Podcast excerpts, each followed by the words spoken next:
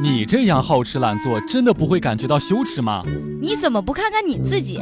哪个男人像你这样一事无成还不上班？行吧，行吧，行吧。既然你觉得我不好，我也觉得你不好，那我们索性就在一起将就一辈子吧。我们两个人就不要再过去祸害别人了。笑不笑由你。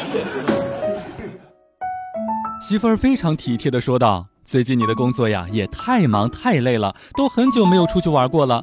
要不然这样，今天我给你当一回导游，我们呀就当旅游了。我非常开心的就答应了。就这样跟着他在一起玩了一天。天黑的时候，他带我到了一家商场一楼的珠宝店，对我说：“好了，现在你该买一些纪念品了，回家送给媳妇儿，媳妇儿肯定很开心。”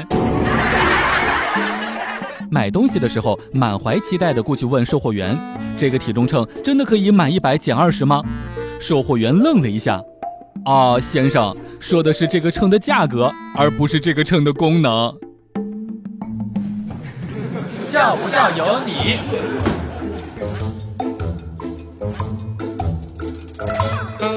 前两天，山脚下的李二狗怒气冲冲的过来找我。现在的人呀，真是脸皮太厚了，卖假货还名正言顺，一点儿也不害羞，真是太气人了。我特别好奇，怎么了？有人卖给你假货了？李二狗生气地说：“对呀，今天我过去买，我说它是假的，他居然告诉给我说爱买不买。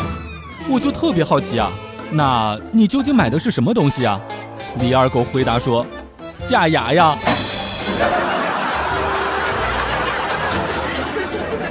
为了捡便宜，所以呢，我有一次去批发市场买了一床床单和被子，被子是蓝色的，上面还有一个史努比。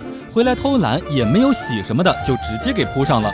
第二天早上一起床，发现史努比不在了，一照镜子，我变成了阿凡达。